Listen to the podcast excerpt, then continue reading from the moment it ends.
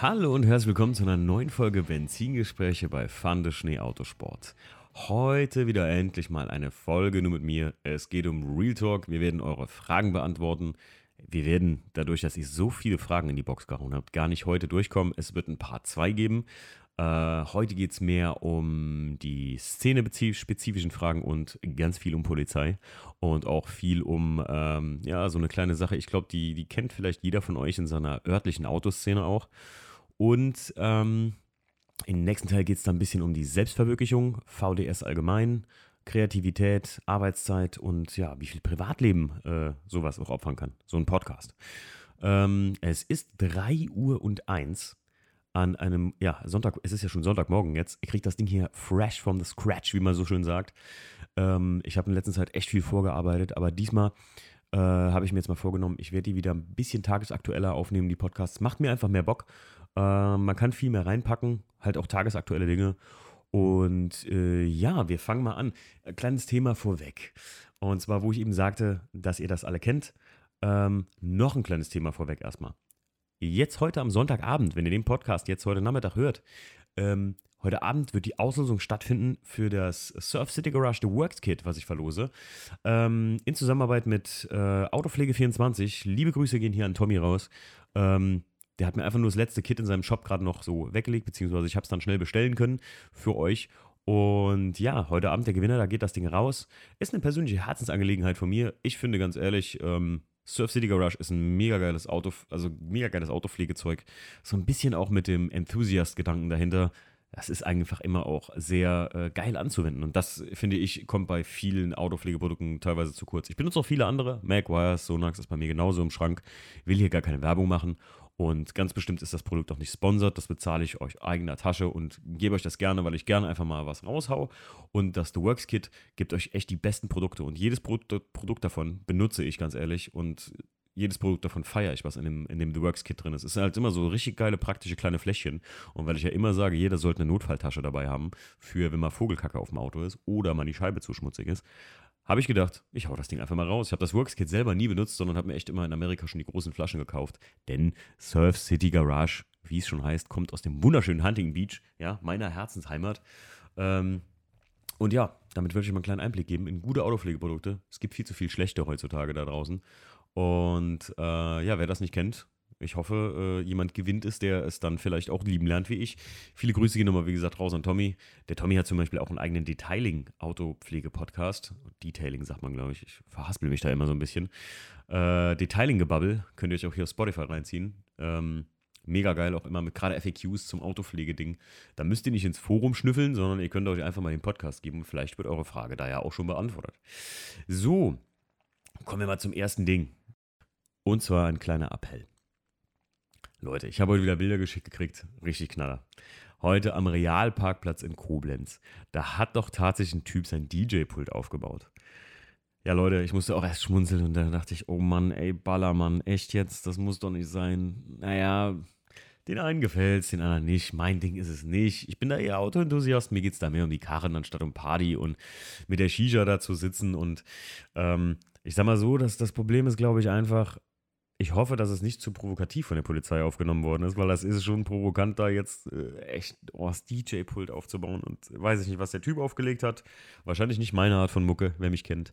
Aber Leute, das Schlimme ist einfach an diesem Realparkplatz. Und ich glaube, jeder von euch hat in seiner Gegend vielleicht so diesen einen Tuning-Treff oder, oder Tuner-Treff oder äh, Autogeek-Treff ein Höfner Parkhaus, ein XXL Lutz Parkplatz, ein Globus Parkplatz, was weiß ich was, eine Tiefgarage, die immer offen ist, irgendwas, irgendwas kennt ihr. Tut mir doch echt einen großen Gefallen. Das ist ein Appell an alle da draußen. Ich war, ich bin, ich bin aus einer anderen Generation. Ne? Ich bin 2006 oder 7 und 8 oder so bin ich so in die Tuning-Szene reingerutscht. Da wurde schon immer hart gefeiert auf so Plätzen. Ne? Da reden wir auch von Alkoholgenuss und sowas. Das hat ja zum Glück aufgehört, dass die Leute sowas machen. Aber ey, lasst euren Müll bitte nicht liegen und bitte benehmt euch da. Das ist das Allerschlimmste. Wenn wirklich so ein Abend am Real hier in Koblenz, ist ein sehr großer Parkplatz im Industriegebiet Mülheim-Kerlich von Koblenz. Ähm, mittlerweile kommen von weit her Leute dahin und es ist wirklich immer ein sehr lustiges, sehr geiles Come-Together. Äh, man trifft viele Leute, gerade hier aus der Gegend. Aber ganz ehrlich, an alle Leute, die wirklich da ernsthaft mit dem Gedanken hinkommen, hey, ich gucke mir ein paar Autos an, will wieder ein paar Leute treffen und ein paar Leute kennenlernen vielleicht auch, appelliert an diese Mongos, so diese, diese, diese Trottel, kann man auf gut Deutsch echt sagen, die sich da einfach daneben benehmen, Leute. Das geht einfach nicht, dass ihr da einen brennen lasst, mitten zwischen den Leuten oder was auch immer was macht. Ganz ehrlich. Das, das kann doch nicht euer Ernst sein. Ihr macht damit echt die Szene kaputt. Und gerade auch nicht die Szene nur kaputt, sondern ihr bringt die gesamte Szene in und um Koblenz in Verruf damit, Alter. Und also, ihr bringt die gesamte Szene um Koblenz damit echt in Verruf. Deswegen Appell an alle, die da echt gerne hinfahren, maßregelt ruhig die Leute da. Tretet da als Gruppe auf und maßregelt die da. Jetzt DJ-Pult, ich hoffe, das ist echt gut angenommen worden von der Polizei und das wurde nicht heute hochgenommen. Äh, man wird es ja morgen in einschlägigen WhatsApp-Gruppen lesen können.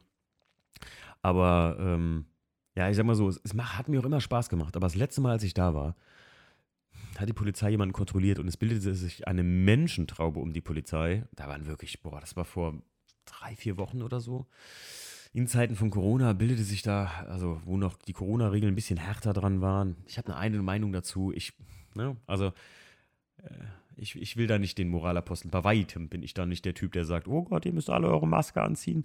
Nee, ganz ehrlich. Ähm, aber da bildete sich eine Menschentraube, die schon ein bisschen bedrohlich aussah. Und dann habe ich wirklich, ich habe das live mitbekommen, wie da irgendwie irgendwoher eine Plastikflasche aufs Polizeiauto flog. Und dass dann die Polizei Verstärkung ruft, Leute, hm, naja gut, äh, das ist einfach nur logische Schlussfolgerung. Also, wenn es bei euch in der Gegend einen Platz gibt, wo sich die, sage ich mal, Tuning-Fangemeinde oder die Autoenthusiasten, ob bei Tag oder bei Nacht treffen, dann bitte sorgt dafür, einfach nur für euch selbst und dafür, dass diese Plätze, es ist ein bisschen wie Bolzplätze, ne? Wenn die Leute früher da die Tornetze kaputt gemacht haben oder so, dann wird der Bolzplatz auch brach liegen irgendwann. Also schützt eure Parkplätze. Hier, äh, Pfanne Schnee macht jetzt eine Initiative für den örtlichen Tuning-Parkplatz. Äh, nee, wirklich, ohne Scheiß. Versucht, versucht einfach echt da auch die Leute zur Raison zu ziehen. Das ist der einzige, der einzige, ich sag mal, der einzige äh, Punkt, wo wir angreifen können. Nur mit uns selbst, dass wir die eigenen Leute, die da sich daneben benehmen, sagen, ey, pass auf, ganz einfach, hol deinen scheiß Müll mit. Und äh, äh benehm dich hier nicht wie die Axt im Wald. Denn dann braucht man sich leider nicht zu wundern, wenn die Polizei sich auch benimmt wie die Axt im Wald. Und das ist bei uns am Real schon oft genug vorgekommen, ne? dass die da mit gefühlt 20 Mannschaftsbussen auftauchen und die Leute sagen, oh, die Polizei übertreibt voll, die wollen uns da weg übertreiben, äh, wegvertreiben und was auch immer.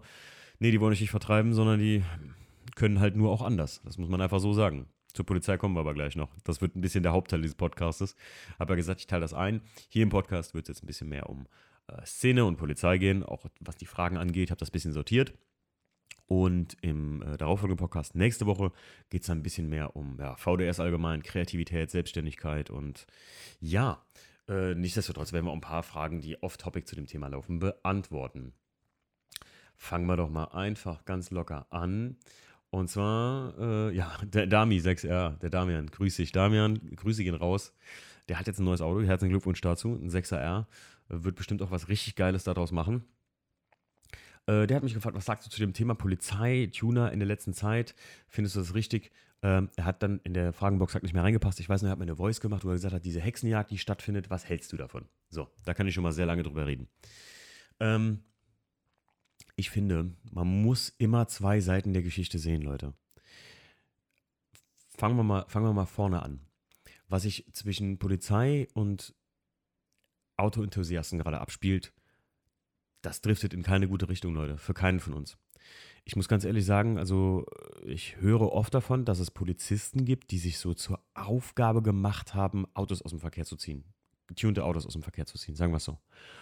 Ähm, ich äh, weiß nicht, oft höre ich immer nur die eine Seite, ist mein Problem. Ähm, ich weiß aber, dass das definitiv stattfindet, dass das auch gewisse Herren, die sogar namentlich bekannt sind, machen.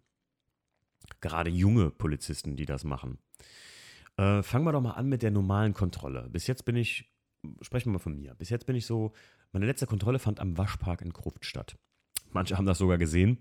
Ähm, bei uns hier in der Nähe ist ein Waschpark ein großer und ja, ich sag mal noch mitten in der Zeit von der 10-Personen-Kreisregulierung äh, äh, von Corona.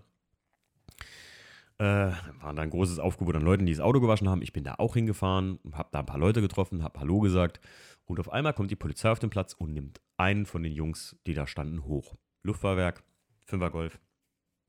Ja, das volle Programm. Ähm, dann gucken die sich um Und ich war, glaube ich, was habe ich gemacht? Ich habe meine, meine Fußmatten sauber gemacht. So ein bisschen Alibi-mäßig. Ich bin ja ehrlich da. Und ähm, die kamen straight auf meine Karre zu, obwohl der E36 wirklich mit der Schnauze noch von denen wegstand. Also bis auf die roten Tupfen hinten von der Flagge, die man noch gesehen hat, nicht wirklich drauf stand. Und dann ging es los. Da kam die ganz große Kontrolle. Ganz wichtig ist, ich glaube, das machen die meisten von euch falsch. Also ich hoffe nicht, dass die meisten das von euch falsch machen, aber grundlegend müsst ihr gar nichts sagen. Sondern nur ja, mhm, mhm. wenn die sagen, hier hätten einmal gerne Wagenpapiere und sowas, denn manchmal reden sich die Leute ein bisschen gerade in Nervosität um Kopf und Kragen.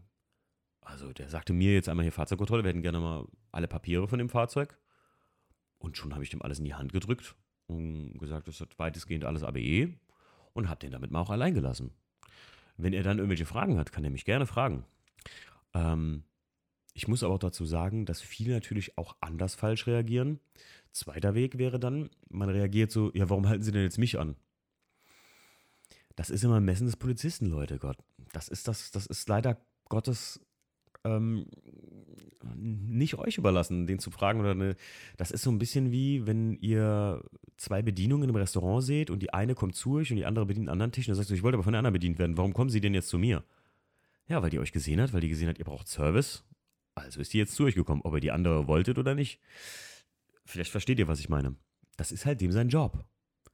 Und viele kommen dann mit dem Vergleich, ja, die sollen mal. Ich habe vor kurzem das Video von Angezweifelt, glaube ich, heißt der, also hier nur in Selbstlautschriften, also Angezweifelt, äh, gesehen. Das ist ein sehr cooles Video, sehr auch mit, mit Real Talk bedacht, das, was wir hier auch machen. Ähm, ähm, da geht es halt um, um diese, diese äh, Anzweiflungsgeschichte und dass die einen stilllegen und sowas.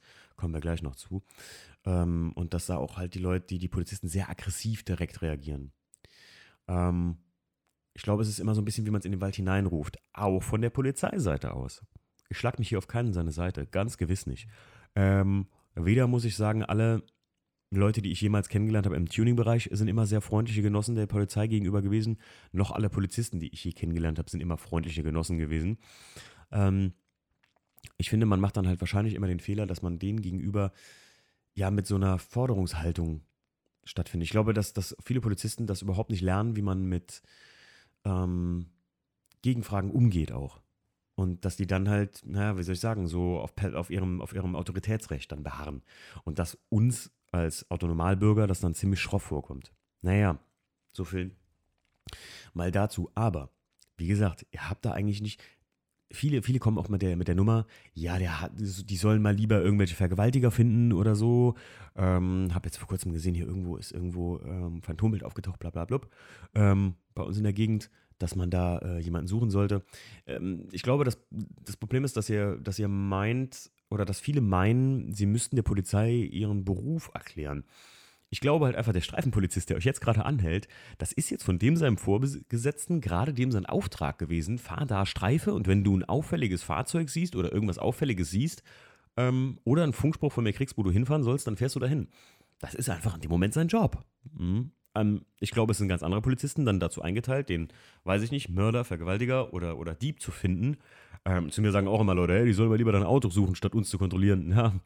Ähm, damit ist halt äh, jemand anders dann im Prinzip beschäftigt. Das ist nun mal ein, Beschäftigungsverhältnis. Ein Polizist kriegt einen Auftrag, das ist, der ist auch nur eine Ameise in einem System, das muss man einfach so sagen viele glauben irgendwie, die würden das individuell, ähm, ein Polizist kommt morgens auf die Arbeit und sagt, nee, heute halte ich alle Tuner an. Und das mache ich jetzt bis Ende des Jahres. Nö. Der kommt da hin, kriegt seinen, kriegt seinen Tagesauftrag oder, oder hat seinen Wochenauftrag oder sowas, Streife fahren XYZ. Ja gut, und wenn der in Zeiten von Corona, wenn die da eine Menschenansammlung an einem Waschpark sehen, dass der da mal ranfährt und sich das mal anguckt, ja, kann man verstehen, ne? Also muss man mal auch die Seite sehen einfach, ne? Natürlich, wenn da ein Polizist kommt und absolute Willkür walten lässt und euch gegenüber schon raunzig und aggressiv gegenüberkommt, dann muss man sich fragen, ja, ist der Tag nicht so gut gelaufen, Officer, oder habe ich jetzt irgendwas getan? Und ganz ehrlich, ich glaube, damit bringt ihr, oder damit habe ich bis jetzt immer ähm, am meisten Erfolg gehabt, indem man einfach ehrlich ist. Wenn der Polizist dir gegenüber so, Führerschein, Fahrzeugschein bitte, würde ich ganz einfach, ganz freundlich fragen, so, äh, ist irgendwas gewesen? Also habe ich Ihnen irgendwas getan oder so? Dann wird dir garantiert antworten, wieso? Ja, ich habe das schon freundlicher mitbekommen und so. Und das ist ja nicht mal böse gemeint. Sondern vielleicht muss jemand nur mal erinnert werden, ne? dass er einfach mal auch äh, in seinem Job freundlich sein muss. Ein Polizist ist nichts anderes als ein Beamter, der hinterm Service-Schalter sitzt, der euch einen gelben Müllsack in der Verbandsgemeinde gibt. Das ist ein Beamter des deutschen Staates und ihr zahlt den dafür, dass er für Recht und Ordnung sorgt und das auch noch, naja, sag mal, als Freund und Helfer, oder? Also die Seite muss man auch mal sehen, liebe Polizei. Wenn ihr hier zuhört, also, mh, mm, ja. Das zweite Problem an der gesamten Geschichte ist, glaube ich, dass, wie viele schon sagen, Raser und Tuner ein fließender Übergang ist. Ne? Es gibt auch Leute, die sind einfach nur auf Krawall gebürstet. Und es gibt Leute, die lieben ihr Auto. Zu denen würde ich mich zählen. Und die Leute, die ihr Auto lieben, wenn ihr mit denen fünf Minuten sprecht, ihr würdet das, jeder Polizist würde das sofort rausfinden. Hiermit bewerbe ich mich, Timo Pfandeschnee oder Timo Schnee, als äh, Kursgeber fürs Polizeipräsidium XYZ, wo auch immer ihr mich hinhaben wollt. Ich mache das umsonst. Für eine Kanne Kaffee und einen Toast äh, mache ich das umsonst, dass ich euren Polizisten beibringe, wie jemand, der Autos liebt und jemand, der es drauf anlegt. Ganz ehrlich, das, das kann man ganz einfach mit ein paar simplen Sätzen rausfinden. Ob jemand wirklich sein Auto liebt oder ob er ein Krawallbruder ist. Das kann man einfach so sagen. Ein Raser. Wie sagt man so schön hier, äh, der Sixt M4-Fahrer. Ne? Ähm, das kann man, das kann man schnell, schnell rausfinden. Also wirklich, liebe Polizei, wenn ihr mich hört, ich mache das gratis. Ich mache das gratis, gebe eine Vorlesung und erkläre Kollegen, wie man Maß findet in der Sache. Also wie man, wie man unterscheidet. Drittes Problem ist die Sache, ja, das ist, das, und, das, und da kommen wir zu den, ich glaube, ja, die meisten fühlen sich vielleicht jetzt erwischt oder angesprochen. Leute, wenn ihr was illegal habt und die Polizei entdeckt, dann gibt es kein, der ist ja nur ein Dezibel zu laut oder dann gibt es, obwohl ich muss sagen, bei Lautstärke ist das so eine Sache, das ist immer, mh, hm, das, ist eine, das ist eine sehr große Grauzone. Reden wir von was anderem. Ihr werdet angehalten und ihr habt gelbe Nebelscheinwerfer, dann seid ihr raus. Leute, dann seid ihr raus. Es gibt ein Limit. Ja, nein, das ist nein, ihr seid raus. Da gibt es auch kein Ja, aber wie kann man nur so übertrieben sein? Sind doch nur gelbe Nebelscheinwerfer. Wenn ihr das macht, wisst ihr, das ist verboten. Also müsst ihr auch damit leben, wenn ihr wegen was Verbotenem verknackt werdet. Ihr sagt ja auch nicht vom, ja, der hat ihn doch nur einmal in den Arm gestochen mit dem Messer. Hm, das ist starke Körperverletzung. Ne? Aber dann sagt ihr, ja, aber komm schon, das ist ja nur, ist ja nur einmal gewesen. Hm. Natürlich ist das immer ein Unterschied, ob eure Karre stillgelegt wird oder derjenige lebenslänglich direkt für sowas kriegt. Da kann man aber sagen, hallo, Entschuldigung. Also lebenslänglich muss jetzt nicht dafür sein. Ähm, ich finde immer, mit stillgelegt wird zu oft, ähm, ja, also ich finde, dass, da lässt man sich zu oft mit abfertigen. Ich kam noch nicht an den Punkt, wo ein Polizist mir gesagt hätte, das Auto ist stillgelegt, aber ich wüsste, wie ich reagieren würde. Und ich muss ganz ehrlich sagen, guckt euch einschlägige YouTube-Videos an und informiert euch einfach mal. Denn ich sag mal, so eine angezweifelte Nummer, ich kenne die wenigsten Polizisten, die Ingenieur sind. Ich kenne ein paar Polizisten und keiner von denen ist, glaube ich, äh, ausgebildeter Ingenieur, dass der irgendwie sagen kann, dass ein Teil, das jemand eingetragen hat, nicht konform ist. Vor allem, wenn das wirklich ein Ingenieur bei euch war. Schaut mal auf eure Papiere. Das ist immer eine Frage, was für ein TÜV-Prüfer das ist. Es, es gibt TÜV-Prüfer und es gibt technische Ingenieure, die euch das abgenommen haben. Und ich muss euch ganz ehrlich sagen, da sind viele, viele lassen sich von euch, glaube ich, auch ein bisschen zu einfach damit abfertigen. Ohne frech zu sein. Das ist der wichtige Punkt. Ihr müsst da ganz ehrlich hinterfragen und sagen, wie kommen sie denn jetzt darauf? Und ich finde, das machen halt einfach die wenigsten. Und die, die es gemacht haben, die können sich gerne mal bei mir melden. Da würde ich mal gerne wissen, was die Polizei da gesagt hat, wenn jemand gesagt hat, entschuldigen Sie mal, das hier hat ein Ingenieur abgenommen. Wie kommen Sie jetzt darauf, dass der Spoiler so nicht zulässig ist? Wo, wo, warum? Wo, mit welcher Begründung? Und da tut es auch nichts, dass ein Polizist sagt, das sehe ich jetzt so. Das gibt's nicht, Leute. Der kann doch nicht euch festnehmen, 24 Stunden in Gewahrsam nehmen und in Untersuchungshaft, weil sagt, ich glaube, ihr habt einen Mord begangen. Wisst ihr, was da abgeht? Wenn, wenn, wenn, wenn rauskommt, dass der falsch lag und ihr wart in U-Haft 24 Stunden, das darf kein Polizist. Ganz ehrlich, mein guter Kumpel Chris, äh, Chris, sag ich, Chris sagt mir immer, in YouTube kannst du alles lernen. Und das könnt ihr auch in YouTube lernen. Ihr müsst euch nur vor Halbwissen in, in, in Acht nehmen. Aber ihr könnt euch ganz formal gegen Willkür vom Staat wehren. Und das ist das Schlimme daran, dass ich immer, und das ist das vierte Problem, dass die Leute immer halt rumheulen, aber keiner was macht. Es sind einschlägige Polizisten bekannt, die anscheinend Hexenjagd auf Tuner machen. Das soll es echt geben und ich glaube euch das. Ich glaube das jedem, der mir das erzählt. Ähm, wobei ich sagen muss, in 90% der Fälle frage ich dann immer, und was war? Ja, der hat den stillgelegt. Ja, wieso? Ja, der wäre jetzt zwei Zentimeter zu tief. Sag ich mir, ja, war er das denn wirklich? Ja, aber, aber, da sag ich mal, ja, was heißt aber, Alter, dann hat er ja recht gehabt, Mann. Dann, dann scheiße, dann, dann kann er ja nicht anders. Wenn ein Polizist einen Mord sieht, kann er ja nicht sagen, ah, den Karl-Heinz mag ich so sehr, da gucke ich jetzt mal lieber weg. Ach, da, da, da drücke ich ein Auge zu. Ne? Ähm, das geht halt nicht.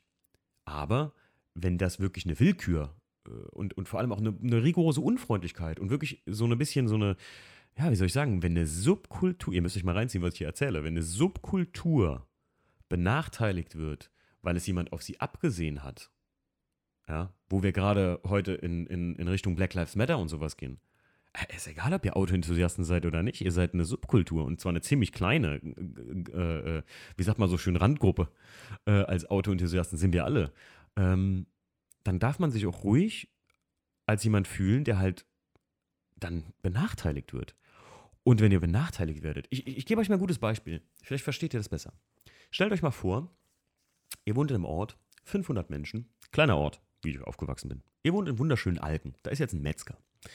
Und der Metzger mischt immer ein Kilo schlechtes Hack unter das Hackfleisch, was er verkauft. Ja, wir müssen mal heute, Veggie-Hack. Ne? Wir müssen ja konform bleiben heute. Nee, der mischt immer ein Kilo schlechtes Hack darunter. So, 100 der Dorfbewohner von 500 wird immer schlecht. Alle fragen sich, woher kann das kommen? Irgendwann kommt das raus und so, hier, der, der Metzger, der, der treibt da seinen Schindluder, Leute. Ja, das kann doch nicht sein. Das ist ja vorsätzlich, was der macht. Das, das ist ja, die Leute werden immer lauter. Was sollte man also jetzt tun? Entweder man stellt den Metzger zur Rede oder man, ja, geht dagegen an. Im Sinne von, dass man den Metzger anzeigt. Mehr will ich dazu gar nicht sagen. Ich will jetzt zunächst aufrufen. Ich sage nur einfach, wenn es bekannt ist in verschiedenen Kreisen, dass jemand wirklich mit Willkür arbeitet. Aber wir müssen ja auch richtig von Willkür reden.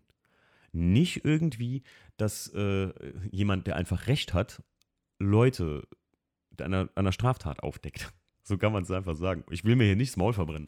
Aber ganz ehrlich, ihr müsst euch halt informieren und, und was man tun kann. Also, und wenn, wenn ihr merkt, dass jemand gerade in, in, meiner Generation, also äh, jetzt so Mitte, äh, Anfang 30, Mitte 30 oder so, wenn da junge Leute sind, ähm, die bei der Polizei sitzen und jetzt einen auf, weiß ich nicht, gegenüber 18-Jährigen sich über die stellen und da irgendwie den Coolen machen und ähm, das auch raushängen lassen bei Polizeikontrollen als Beamter, dann habe ich mal einen Job verfehlt, Leute. Und das möchte ich einfach nur auf den Punkt mitgeben. Ihr müsst die vier Sachen, ihr müsst wirklich beide Seiten sehen, gerade bei Polizeikontrollen. Wie man es in den Wald reinruft, so schallt es auch hinaus. Bleibt freundlich, seid nett, seid sachlich und stellt auch gerne sachliche Fragen. Und am, an, am Ende, also bei mir ist es bis jetzt immer gut ausgegangen. Und bei der letzten Kontrolle, die haben mich von, also die haben mir wirklich die, die Unterhose ausgezogen, könnte man sagen. Aber da wurde mit offenen Augen und mit einem Augenzwinkern wirklich die Kontrolle durchgezogen.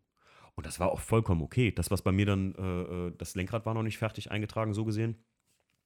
Äh, da wurde sich, da wurde mit mir lange drüber geredet und so. Und ich habe auch meine Mängelkarte dafür gekriegt, aber völlig berechtigt. Da heule ich ja nicht rum, sondern sage, hm, da hat der Timo aber nochmal gerade so Glück gehabt, dass es nur eine Mängelkarte war.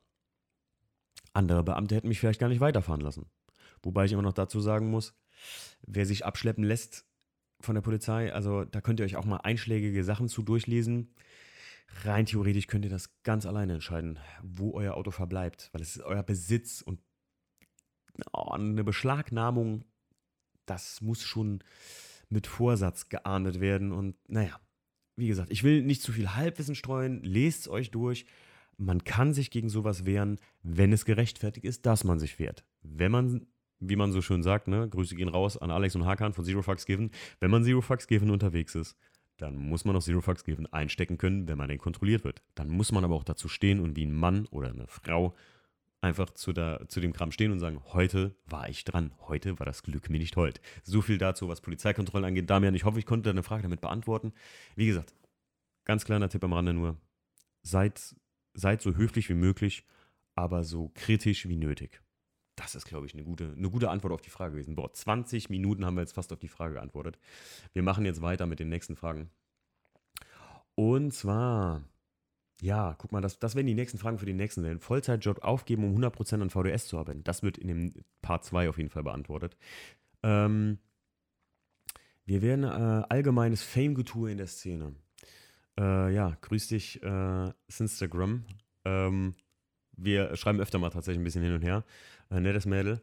Die hat mir auch mal eine Weihnachtskarte, war es eine Weihnachtskarte? Ich glaube, es war eine Weihnachtskarte geschickt. Ähm, Fame-Getue in der Szene. Ich glaube aber mittlerweile haben die Leute herausgefunden, wer nur Fame geil ist und wer wirklich Autoenthusiast ist. Und ich glaube einfach, ich glaube einfach, das ist mittlerweile auf dem absteigenden Ast. Instagram ja sowieso durch den Algorithmus.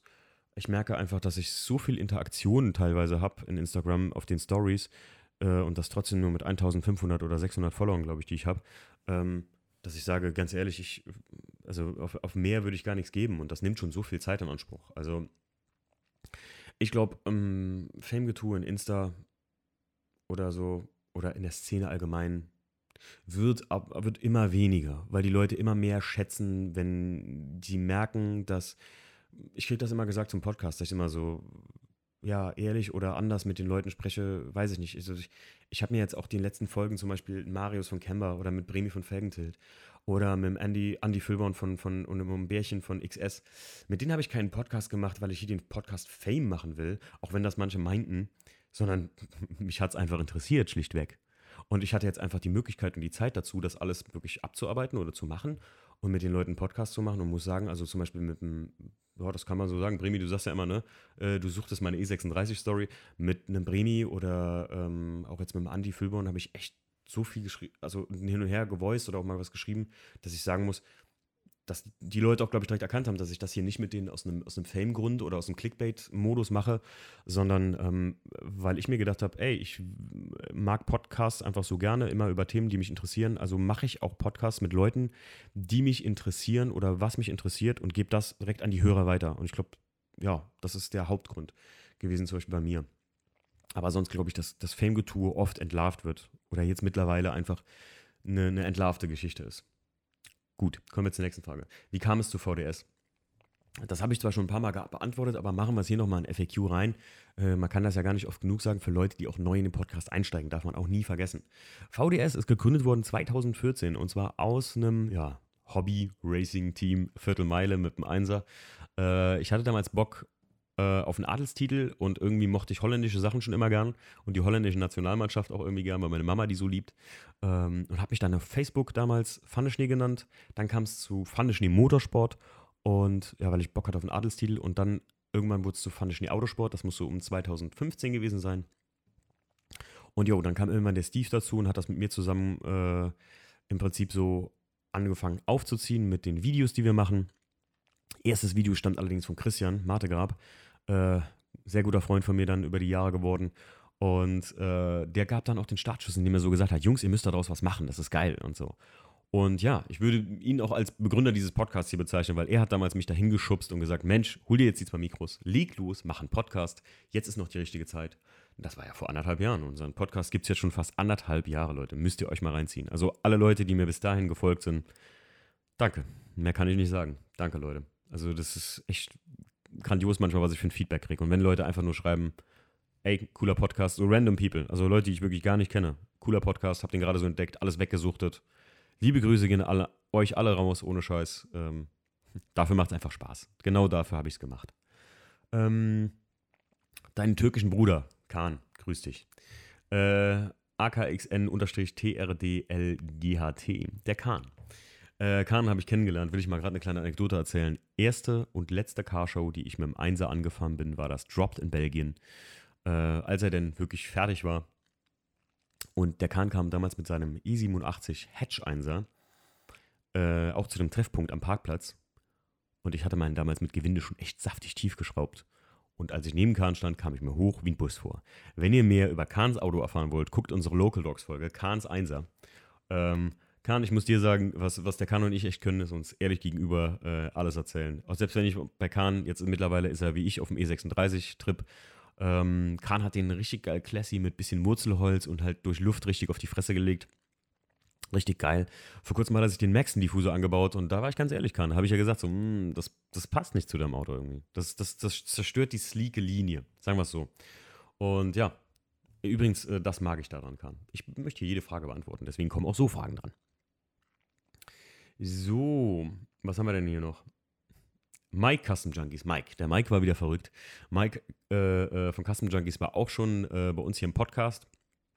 Und zwar die Folge Camber in the Woods, denn der Mike ist Mitinitiator des wunderschönen Treffens Tief im Wald. Eines der schönsten Autotreffen, auf denen ich hier war. Und er hat hier sechs oder sieben Fragen gestellt. Manche sind ein bisschen verrückt, wie Kevin und sein Golf 6 mit Felgenfolie Fahrwerk. Ja, ich hätte ja gesagt, ähm, wir sprechen auch hier ein bisschen darüber. Wir haben ja ein Treffen mit äh, den Jungs vom Motor Nice, äh, das sogenannte Unterholz und die Bewerbungsphase hat jetzt gestartet. Es gibt noch nicht viel, was man über das Treffen weiß, aber wie das immer so ist in der Szene, ich habe schon mehr gehört, als wir überhaupt jemals darüber erzählt haben. Ich habe schon gehört von 250 Autos auf dem Platz. Stimmt nicht ganz. Ich will das hier mal aufklären. Es werden 50 bis 70 Autos sein. Und daraus ergibt sich auch eine Preiskultur von 30 Euro zum Beispiel Eintritt. Die, also, naja, ich habe auch schon öfter gehört, jetzt äh, 30 Euro wären sehr, sehr, sehr teuer. Leute, ihr könnt euch das mal ausrechnen, wenn wir 50 Autos auf dem Platz kriegen und einen Platz, sage ich mal einfach, den man mietet, ja, wenn man den nicht umsonst kriegt, ähm, seine 5, 6, 7, 800 Euro kosten kann. Da könnt ihr euch mal ausrechnen, wenn man da noch ein bisschen Lightshow machen will oder dann noch ein bisschen hier und da und äh, noch da was ausgibt, ja, da legt man schon mal drauf, sage ich mal. Trotz 30 Euro Eintritt. Jeder, der noch kein Treffen organisiert hat, sollte es mal ausprobieren. Selbst ein Carson Coffee, wie wir das ja gerne klein machen, kann anstrengend sein. Äh, so viel mal dazu, zum äh, Golf 6 GTT Felgenfolie Fahrwerk. Ich, ich, weiß gar nicht, wie. Ach doch, ich glaube, ich weiß, wer drauf kommt. Ähm, Luft oder Gewinde, fragt der Mike auch. Ja, also wer mich kennt, der weiß, dass never ever Luft in irgendein Fahrzeug von mir käme, weil ich es einfach. Nein, nein, never ever. Nicht, gar nicht, niemals nicht. Niemals überhaupt nicht. Immer Gewinde. Also äh, Static-Fahrwerk. Ich brauche auch kein Gewinde eigentlich. Ich weiß, wie hoch mein Fahrzeug sein soll. Gewinde verstellt man zweimal in seinem Leben. Und zwar einmal, wenn man es äh, zum TÜV fährt, und dann, wenn man vom TÜV kommt und dann drittes Mal eigentlich nur noch, wenn die Polizei angehalten hat und man das Auto vorführen muss. Nee, Quatsch. Aber ähm, nee, Luft mag ich einfach nicht. Ich halte nichts davon. Aber das ist ja je nach Gusto. Geil aussehen tut's. Das ist keine Frage. Der Mike fragt auch noch Santander. Äh, ja, was? Ah ja, wahrscheinlich, ob du finanzierte Autos. Ja. Ich muss ja sagen, ich bin ein Typ, ich finanziere alles. Ich würde äh, meinen Einkauf bei Rewe für 18 Euro finanzieren, den ich heute getätigt habe. Ähm, nee, Spaß beiseite. Ich gebe einfach nicht gerne gleichzeitig bumm viel Geld aus, sondern ich habe das gern und dann finanziere ich das trotzdem. Also meistens, wenn ich Geld für etwas habe, finanziere ich es trotzdem, weil ich einfach nicht so unliquid sein will. Stell mal vor, eine Woche später passiert XYZ und du bist einfach unliquid. So, und das, das, ähm, nee, das mag ich nicht. Schlimm wird es immer nur, wenn die Leute ja, so eine Finanzierung falsch interpretieren. Die glauben, mit einer Finanzierung äh, über äh, 700 Euro im Monat für ein M4 schließt äh, alles mit ein. Das heißt Versicherung, Wartungskosten und äh, Tanken. Äh, was glaubt ihr, warum E46 M3s immer manchmal so 10, 20 Vorbesitzer haben oder so? Oh, da ist mein Handy gerade gekippt. Ja, was glaubt ihr, warum die so 10, 20 Vorbesitzer haben? Aus dem ganz einfachen Grund, weil sich viele einfach zu wenig Gedanken um die Finanzierung von einem Fahrzeug machen. Ich habe mal so einen alten Bericht gelesen, dass, glaube ich, ein Audi R8, also der V8, nicht äh, der, der Achtzylinder, hat, glaube ich, äh, eine Unterhaltungskosten im Monat inklusive Versicherung und allem Zip und Zap von 1400 Euro. Rechnet da mal ungefähr eine, eine, eine, ähm, eine Finanzierungssumme von 200 Euro drauf. Ja, da wird es schon ein bisschen dünn obenrum, sage ich mal. Und das finde ich immer sehr dramatisch. Also wenn Leute wirklich glauben, ja, ich finanziere das und das, das wird schon gerade ein neues Auto und dann sich nicht mal um, und dann es vielleicht noch verkaufen müssen und dann auch sich auch noch in den Ruin treiben, indem sie einen Wertverlust exorbitant haben. Also, naja, das ist halt, das, da, da halte ich dann nichts von bei Santander. Aber wer das Geld hat und wer sagt, ey, ganz ehrlich, wie ich jetzt zum Beispiel, ich will das halt finanzieren, weil ich liquide bleiben will, ja, why not? Ähm, hattest du jemals ein bestimmtes Ziel mit VDS? Das machen wir auch im nächsten Podcast. Das kommt im nächsten Mal. Bewerbung offen, das ist wieder von Mike. Ähm, Ganz klar Bewerbung. Also guck mal, früher, als ich so anfing, in die Autoszene zu kommen, 2009, 2010, 2011, da gab es nur offene Treffen. Da war wer zuerst kommt, mal zuerst. Da habt ihr mit einer Schlange gestanden, wie äh, wenn es die neue Playstation gab, mit den Autos und dann äh, hieß es früh genug da sein. Da ist man für ein Treffen noch um 7 Uhr morgens aufgestanden. Auch wenn es in der Nähe war. Jetzt manchmal beschweren sich die Leute ja schon beim Carson Coffee. Nee, aber Quatsch. Ähm, bin trotzdem Fan von äh, Bewerbungen, weil ich einfach sagen muss, du kannst es einfach nicht wahren, dass die Leute nicht auch mit einem Serienfahrzeug da auf den Platz fahren, was nicht schlimm ist, um Gottes Willen. Keiner muss ein Out-of-the-Box-Tuning-Fahrzeug haben oder keiner muss in einer Woche ein High-End-Fahrzeug dahinstellen.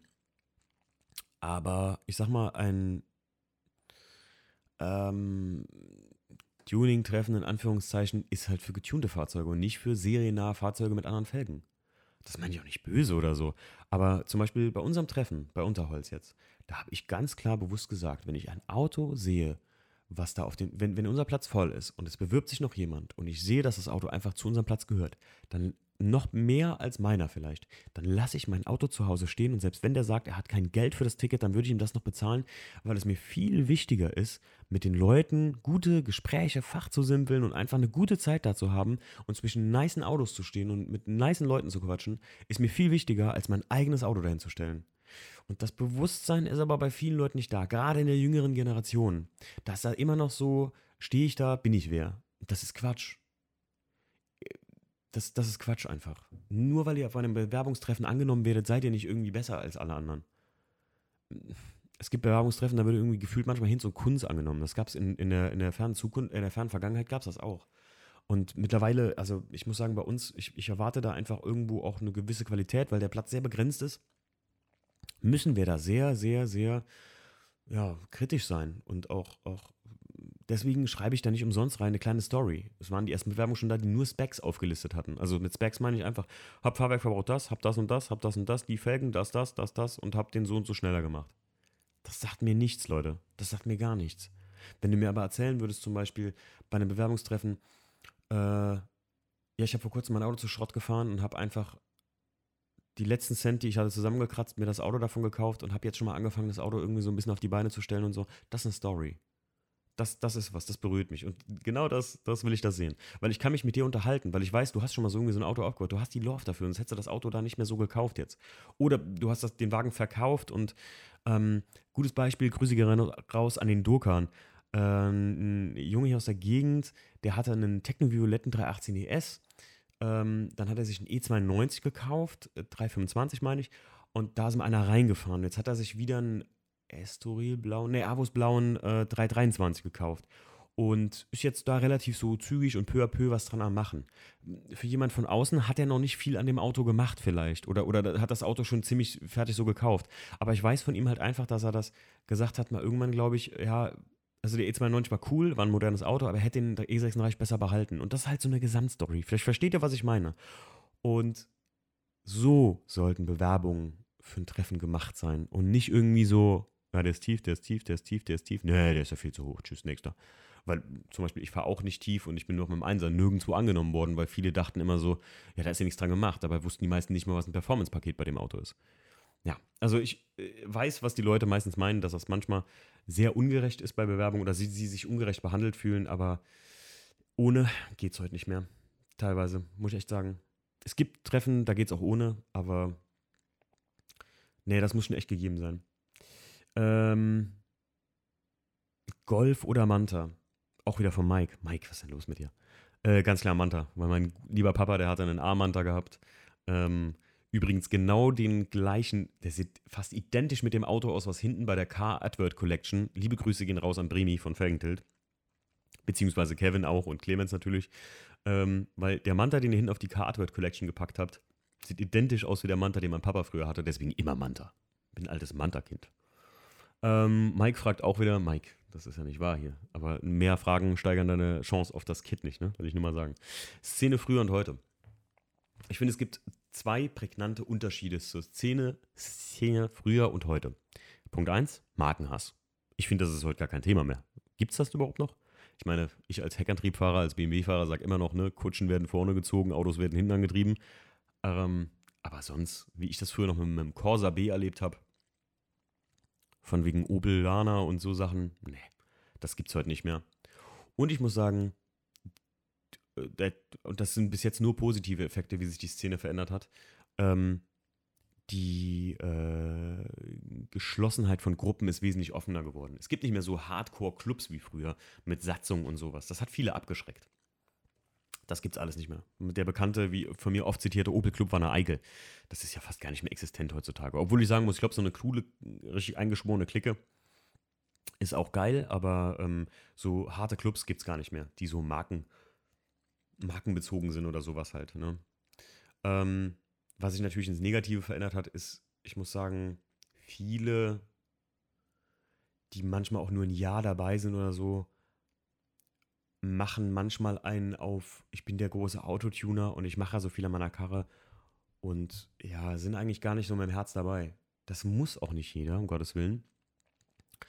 Aber ich bezeichne mich ja nicht als professioneller Golfer, nur weil ich zweimal auf dem Platz war. Ja, also vielleicht versteht ihr, was ich meine. Das ist ein kleines Negativding so. Aber das ist halt einfach, früher war es schwieriger, in so eine Szene reinzukommen. Heute habt ihr YouTube, JP, der hat es vorgemacht, ne? Das, der, der regt Hoffnung und Wünsche in gerade jungen Fahrerinnen und Fahrern an. Und ähm, ja, das ist halt einfach, es ist anders. Die, die, die, der Car-Auto-Enthusiast oder der Car-Guy selbst, ich meine, weiß, manche mögen das Wort nicht, aber ähm, das ist halt in Amerika so, äh, so das, das Wort dafür. Der Auto-Enthusiast selbst ähm, ist mehr so, wie soll ich sagen, äh, das ist manchmal zeitbegrenzt bei vielen. Und dann interessierten sie sich wieder nicht dafür. Das ist so ein bisschen, ja, wankelmütig bei manchen Leuten. Aber das ist auch nicht schlimm. Also, aber da, deswegen sage ich, viel zu viele Leute beschreiben sich heute so sehr als totale Autoliebhaber und sind es eigentlich so gar nicht. Äh, ja. Dann haben wir, äh, oh, Mike, schon wieder. Ähm, Auto über Jahre aufbauen oder nur für eine Saison? Ich bin ein Freund von über Jahre aufbauen, obwohl ich das beim E36 jetzt relativ schnell gemacht habe, weil ich aber wieder ein Auto für die Saison haben wollte. Ich glaube, wenn man einfach ein schönes Auto hat, was nicht so ähm, kaputt, ge, kaputt präsentiert wird, dann ist das geil. Also ich habe jetzt, wenn ihr den XS-Podcast hörst, XS-Podcast mit dem Andy Füllborn und dem, dem Bärchen hört, ähm, dann hat der Andi was sehr Cooles über den Artemis gesagt. Und zwar, dass er das Auto nicht auf jede Autoshow stellt und nicht von jedem Fotograf irgendwie so totknipsen lässt. Und ich glaube, das ist es auch. Ich glaube, deswegen lasse ich auch den E36 manchmal öfter in der Garage stehen und will den gar nicht so überpräsentieren oder so überkanditeln, weil ich glaube, sonst würde er mir auch selbst irgendwann langweilig werden. Und deswegen bin ich auch ein Freund eher von Autos über Jahre aufbauen. Für mich sind das immer so Phasen. Für mich ist die Basic-Phase rum äh, bevor das LTW-Flaggendesign drauf kam und dann kam so die, die Grobschliffphase und jetzt kommt so, sind wir kurz vor der Feinschliffphase, wo jetzt nur noch ein bisschen was am Motor gemacht wird und dann ist das Auto auch für mich fertig. Ich weiß, so ein Auto ist nie fertig. Aber ähm, ab dann kämpfe ich nur noch gegen den Verfall und äh, ja, das ist beim E36 schon eine große Aufgabe, wie viele wissen. Für eine Saison nur so eine Karre aufbauen, dann wieder verkaufen, das finde ich irgendwie so seelenlos. Ich weiß, das ich liebe dafür ein Objekt zu sehr. Aber es gibt auch Leute, die das einfach so wollen. Es gibt auch Leute, die bauen auf, verkaufen und bauen dann, hängen das gleiche Herzblut wieder ins nächste Auto rein. Ist auch legitim. Ne, ich will ja keinen abhaten, äh, der jetzt immer nur ein Auto für Saison baut und dann wieder verkauft. Es gibt Leute, die brauchen diesen Rush des Neuen immer wieder. Oder die Herausforderung, sagen wir es so. Ähm, Mike fragt auch, XS oder Racism?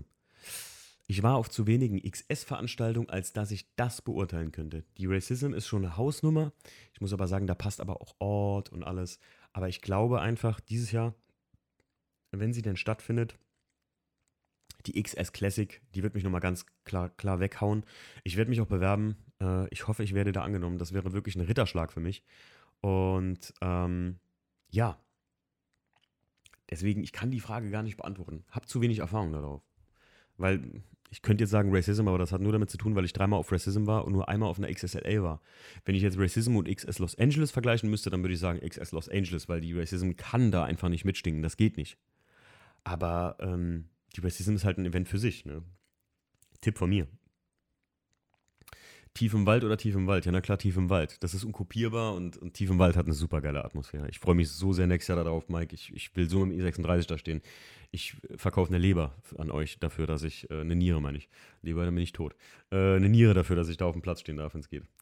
Deine Liebe zu BMW, fragt der Stefan MK6. Stefan, Grüße gehen nochmal ganz speziell raus an dich, denn der Stefan hat dafür gesorgt, dass der Stefan, der andere, also mein Stief hier, und ich äh, überhaupt an den Flughafen kamen an Dresden am letzten Tag. Weil ähm, wir konnten den Mietwagen nicht am Flughafen abgeben, sondern mussten ihn mitten in Dresden abgeben und dann brauchten wir ein Taxi bis zum Flughafen. Und danke nochmal an dich, Stefan.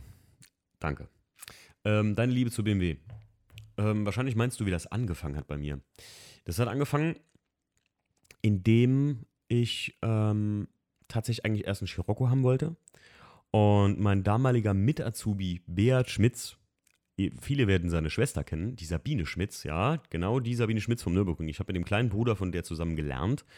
Ähm, der hat mir damals gesagt, du magst kompakte Autos, probier doch mal einen 1er BMW. Und da bin ich mal zum Autohaus gefahren, habe meinen damalig auch dann direkt gekauft, 118D E87 ausprobiert, vor Facelift. Und es war um mich geschehen, ne? wenn man vom Corsa B kommt und dann in so ein modernes Fahrzeug einsteigt. Und ich habe sofort bewusst gemerkt, was Heckantrieb ist.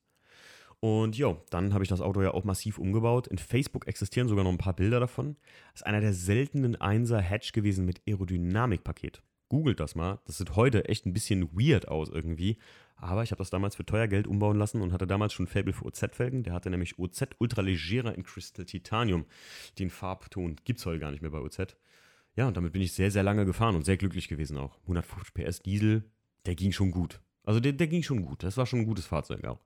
Mit so einem unkaputtbaren Motor. Hatte nachher glaube 280.000 runter, als ich den an meinen Freund Adrian, äh, das ist der Adrian von der eBay Kleinanzeige, verkauft habe. Und der hat dann nochmal 50.000 Kilometer drauf gefahren und dann ging das Ding an Export. Ich sage ja immer, irgendwann sehe ich mal äh, eine ISIS-Flagge auf einem schwarzen Einser kleben und obendrauf eine MG-Lafette und dann ist das mein Auto, Alter, und fährt durch die Wüste und beschießt Leute. äh, ja, so kam meine Liebe zu BMW und seitdem war ich immer BMW. Meine Familie war ja immer VW, ganz am Anfang mal BMW, dann lange, lange, lange VW. Meine Mutter hat ja einen Erzmein 30 gehabt, einen GTI Edition 30, davor einen normalen 5er GTI. Mein Vater Passat W8, Phaeton und V10 TDI Touareg und so. Und jetzt mittlerweile, ne, Papa X5, Mama X1. So kann es gehen. Ähm, deine Meinung über die ganzen Insta-Fake-Welt? Ja, ich sage ja, das das habe ich ja eben schon beantwortet eigentlich. Das hat so ein bisschen aufgehört. Ich finde nur immer erbärmlich, wenn ich manchmal rauskriege, wenn ich so einen Fragensticker mache und sehe dann wirklich große Accounts von namhaften Leuten, wo dann so ein Hey, Bro off topic, uh, how fast are you going with your car? Und ich denke mir, boah, hast du es echt nötig, Bots zu schalten? Das ist ja so erbärmlich. Ja, wenn, ihr mal, wenn ihr mal auschecken wollt, wie groß eure Instagrammer wirklich sind, checkt mal den ihr Account aus, guckt euch mal die ersten 1000 Follower durch. Wenn da so ein paar Leute sind, die keine Beiträge und sowas haben, dann seht ihr recht schnell, dass die sehr viel eingeshoppt haben, sage ich mal, an, an Accounts. Ein Treffen veranstalten, wie das, kommen, wie das jetzt kommende. Achso, Kevin, wahrscheinlich Real Talk über ein Treffen veranstalten, wie das jetzt kommende. Da werden wir auch nächste Woche drüber reden. Das, das kommt nächste Woche, Samstag. Weil wir sind jetzt schon bei 47 Minuten. Wir müssen hier auf jeden Fall ein bisschen durchkommen. Ähm, deine Meinung zu illegalen Fahrzeugen, die Fahrer, die leider am TÜV-Eintrag sparen. Ja, ich sage immer nur selbst schuld, Leute. Also wer daran spart, das ist ein klarer Bestandteil. Also das, das, das kann ich, da, da habe ich kein Verständnis für. Also zumindest kein Verständnis, wer dann, wer dann sagt so, ja, die haben mich angehalten und stillgelegt, ich weiß gar nicht wieso. Ja, was hast du denn eingetragen? Hast du alles eingetragen? Ja, schon, aber die Felgen nicht. Dödem. Natürlich ist jemanden dann stillzulegen ein bisschen überzogen, aber naja, du hast es halt provoziert. Also ich kann das überhaupt nicht verstehen. Das gehört für mich dazu, wie ähm, tanken und Auto waschen und Autopflegeprodukte fahren. Manche Leute kaufen für 4.500 Euro Felgen, aber 500 Euro TÜV oder 600 Euro TÜV, da äh, äh, fangen die an zu schwitzen und sagen, nee, dann lasse ich das lieber. Hm. Also wenn was nicht eintragbar ist, ist es eine Sache, aber wenn was eintragbar ist und man fährt nicht hin oder, oder lässt sich eintragen oder lässt sich zu lange Zeit dem Eintragen. Ich habe auch meine Illegalitäten am 1er Coupé gehabt, aber ich wusste davon. Wenn ich hops genommen werden würde, hätte ich gesagt, hm. Aber meistens sind ja die Leute, die dann ein bisschen krähen, äh, wenn sie hochgenommen werden, die dann irgendwie irgendwelche Sachen nicht eingetragen haben. Hm. Deswegen finde ich das eigentlich, naja, wie sagen wir so auf gut Deutsch affig. Also, wenn ich viel in ein Auto investiere, von Tuningteilen etc. pp. und am besten noch 102 Oktansprit tanke, aber dann am Eintragen und am TÜV spare, das ist leider nun mal Bestandteil der ganzen Geschichte. Äh, ein Aufwand an Autotraktion haben wir schon gehabt. Was kommt nächste Woche? Leute, was haben wir denn hier noch? Äh, Leute, die jedes Jahr andauernd was ändern im Sinne von New Season, New Rims und so weiter. Die Frage kommt vom Steffens Punkt.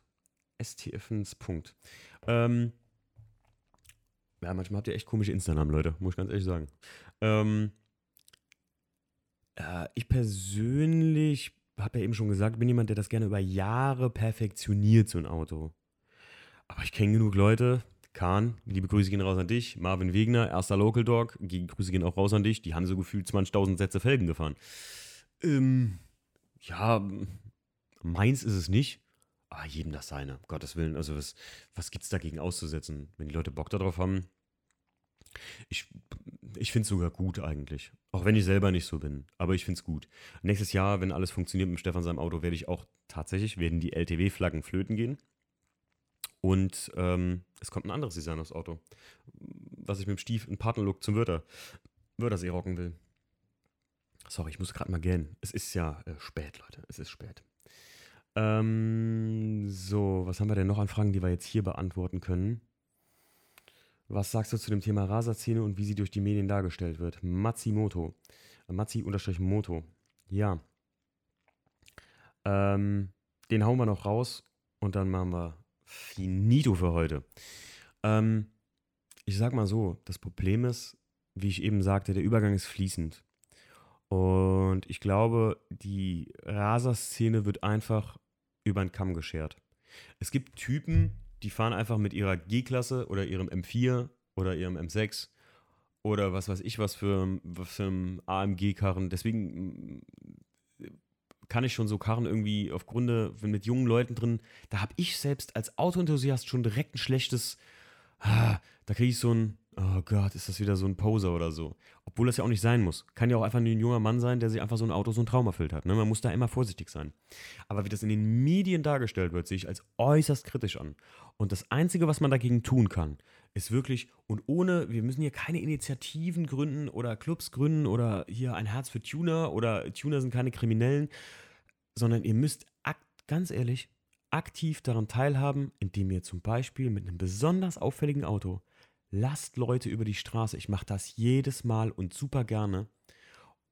Oder, äh, weißt, wisst ihr, was ich meine? Also verhaltet euch so nett ihr nur könnt, denn das ist das Einzige, womit man sowas leider unterbindet. Und wenn dann was in Nachrichten kommt und äh, die, ähm, weiß ich nicht, äh, äh, Hildegard von, von zu Hause hast du gerade eben mit ihrer Enkelin über die Straße gelassen. Die kommt nach Hause und der Richard sitzt vorm Fernseher und guckt und sagt: Hey, guck mal, äh, Hildegard, die, die bringen wieder was über die Raser in Köln. Und dann sagt die: Raser, so eine hat mich gerade noch über die Straße gelassen. Die sind gar nicht so schlimm. Versteht ihr, was ich meine? Da kann man aktiv tatsächlich so ein bisschen was gegen machen. Das Problem ist, man müsste wirklich knallharte Aufklärungsarbeit leisten. Aber das Problem ist einfach, dass, ja, mh, mm, der Übergang fließend ist. Der Übergang ist einfach fließend. Und es gibt leider auch Leute, die auch Tuner sind oder auch was an ihrem Fahrzeug veredeln und die gerne mal sich provokativ verhalten. Ob es nur mit knallendem Auspuff durch die Gegend fahren ist oder weiß ich nicht, aber das wird sofort immer negativ aufgenommen. Ah, ich, es ist schwierig. Ich finde halt, wenn die Medien es darstellen, um das mal abzuschließen, ich finde es grausam und das ist, das ist Rufmord schon fast an der gesamten Autoszene. Ihr müsst mal überlegen, wie sowas in den USA dargestellt wird oder so.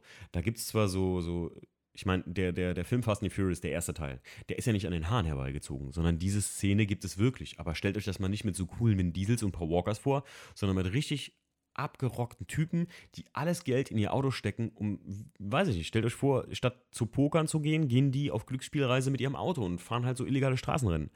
In Amerika gibt es die Sorte und die Sorte Car Das sind so die Leute, die sonntags oder samstags ihr Auto vor der Tür waschen und die Leute sagen, hey, der hat ein so schönes Auto und so. Und das ist halt, und es gibt halt auch so Sachen wie bei, äh, weiß ich nicht, äh, H2OI oder wie heißt das Treffen, was ich jetzt vor kurzem gesehen habe, wo da riesen Randale und Ausschreitungen sind und sowas. Deswegen kann ich nur jedem von euch empfehlen, tut aktiv was dagegen und versucht Aufklärungsarbeit zu leisten. Und wenn euch jemand was fragt zum Auto, erklärt es denen einfach. Es gibt auch voll viele Leute, also die, die habe ich schon echt auf dem Parkplatz, ältere Leute, ich meine, gut, bei so einem Youngtimer wie jetzt im E36, das ist noch was anderes. Aber äh, ich weiß auch vom Kahn, dass manchmal so alte Leute den gefragt haben, hiermit, damit können sie doch gar nicht fahren, das geht doch nicht. Und dann kommen wir mit den Leuten ins Gespräch und das ist immer so lustig. Und deswegen fand ich zum Beispiel bei uns hier in der Gegend gibt es einen Ort, der heißt Bad Ems. Bad Ems ist ein, ja, ein überalterter Ort. Also da ist auch, das ist eine Kurstadt, super schön, ganz lauschig an der wunderschönen Lahn gelegen. Wer schon mal da war, der wird es kennen. Ähm, die haben ein riesiges Casino auch, ne? alles ein bisschen auf das ältere Semester an ausgelegt. Und da war früher ein Autotreffen, die Tuning Session. Das gibt es leider nicht mehr, aber damit ist man, da ist man so oft mit alten Leuten in Kontakt gekommen, weil die halt auch durch dieses Casino-Viertel gegangen sind und haben dann gesagt, so, das, was ist denn das hier für ein Auto? Und das ist ja toll, was ihr jungen Leute da alles macht.